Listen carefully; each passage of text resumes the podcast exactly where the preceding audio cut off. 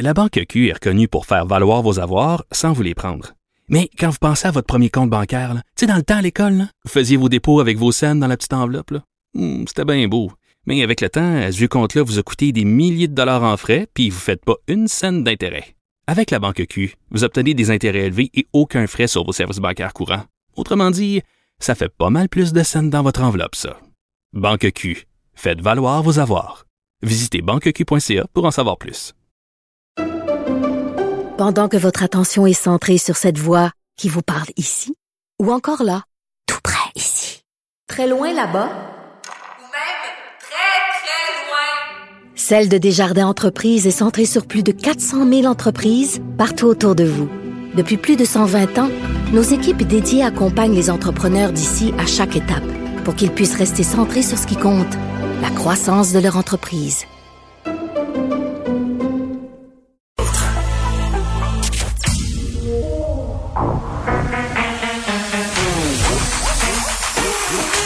Elle a une opinion sur tous les sujets.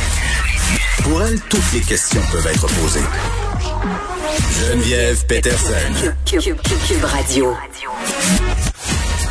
Salut tout le monde, j'espère que vous allez bien. J'espère que vous êtes en train de préparer votre popcorn pour le face-à-face de ce soir. En tout cas, moi, j'aurai le mien.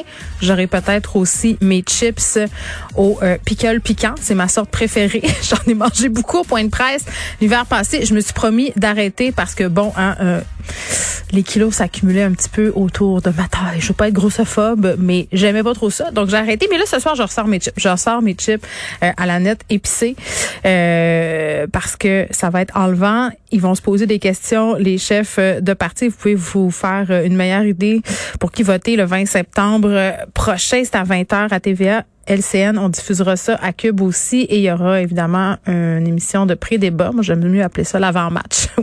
Plein de panélistes euh, qui vont avoir des analyses fort pertinentes des questions. Aussi, petit euh, décompte des cas aujourd'hui parce que c'est quand même assez élevé, là, 689 cas de COVID.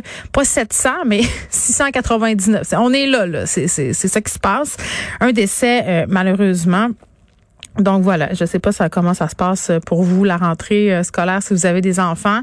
Mais on est le 2 septembre seulement. La rentrée pour nous, c'était le 26 et j'ai déjà eu des lettres des écoles pour dire qu'il y avait des cas de COVID et les petits microbes aussi sont de retour en passant. Hein? Je sais pas comment. Puis là, comment on gère ça? Je, je, comprends que les enfants qui ont le nez qui coule peuvent aller à l'école. C'est la saison des allergies, donc presque tout le monde le robinet à on. Mais qu'est-ce qu'on fait avec les autres symptômes grippaux? Est-ce qu'on est-ce que c'est comme avant? On va faire tester les enfants, 18 tests à la minute, parce que là, on n'a pas accès encore à des tests rapides dans nos écoles, en tout cas pas euh, dans les écoles que fréquentent mes enfants. Casse-tête euh, à venir parce que c'est vraiment le retour. J'ai plein de, de messages sur Facebook de parents qui disent, ben moi, je sais pas quoi faire.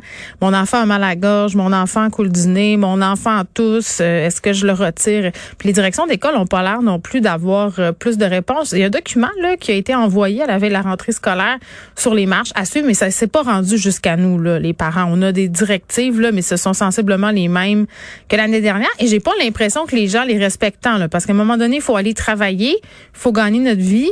On n'a pas nécessairement euh, d'effectifs pour garder les enfants à la maison. Là, c'est pas tout le monde qui a la chance d'avoir des grands-parents proches et disponibles.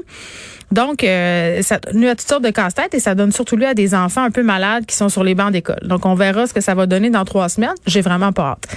Eh, on va parler du passeport euh, vaccinal, euh, un aspect peut-être dont on a moins discuté, la situation des itinérants. On le sait, là, les itinérants sont exemptés de présenter leur passeport quand ils vont au restaurant, euh, dans un commerce d'alimentation, donc ils peuvent se présenter. Mais dans les faits, comment ça se passe? Puis est-ce que les personnes en situation euh, d'itinérance se débrouillent bien avec le passeport? Est-ce que euh, ils ont des endroits pour pour les imprimer ces passeports-là? Puis d'ailleurs, j'écoutais plusieurs intervenants dire que l'idée de faire plastifier son passeport, là, c'était peut-être pas la meilleure.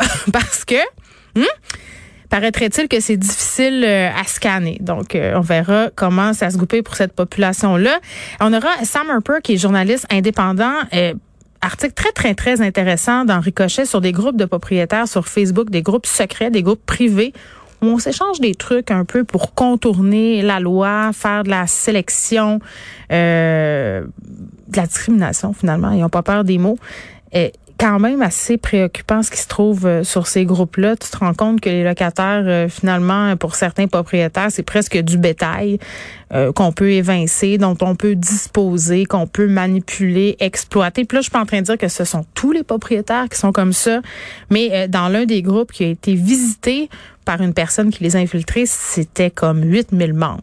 Bon, je dis pas que les 8000 membres sont mal intentionnés, mais assez pour qu'on trouve des captures d'écran et des sujets assez préoccupants. Martin Geoffroy soit là aussi aujourd'hui.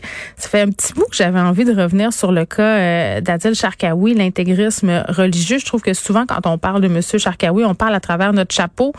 Euh, pas que je cautionne le personnage, loin de là, mais c'est une personnalité excessivement problématique, influente aussi dans certains milieux. Qu'est-ce qu'on fait avec ça? On sait que Martin Geoffroy est spécialiste euh, en sociologie des religions, sur le radicalisme aussi.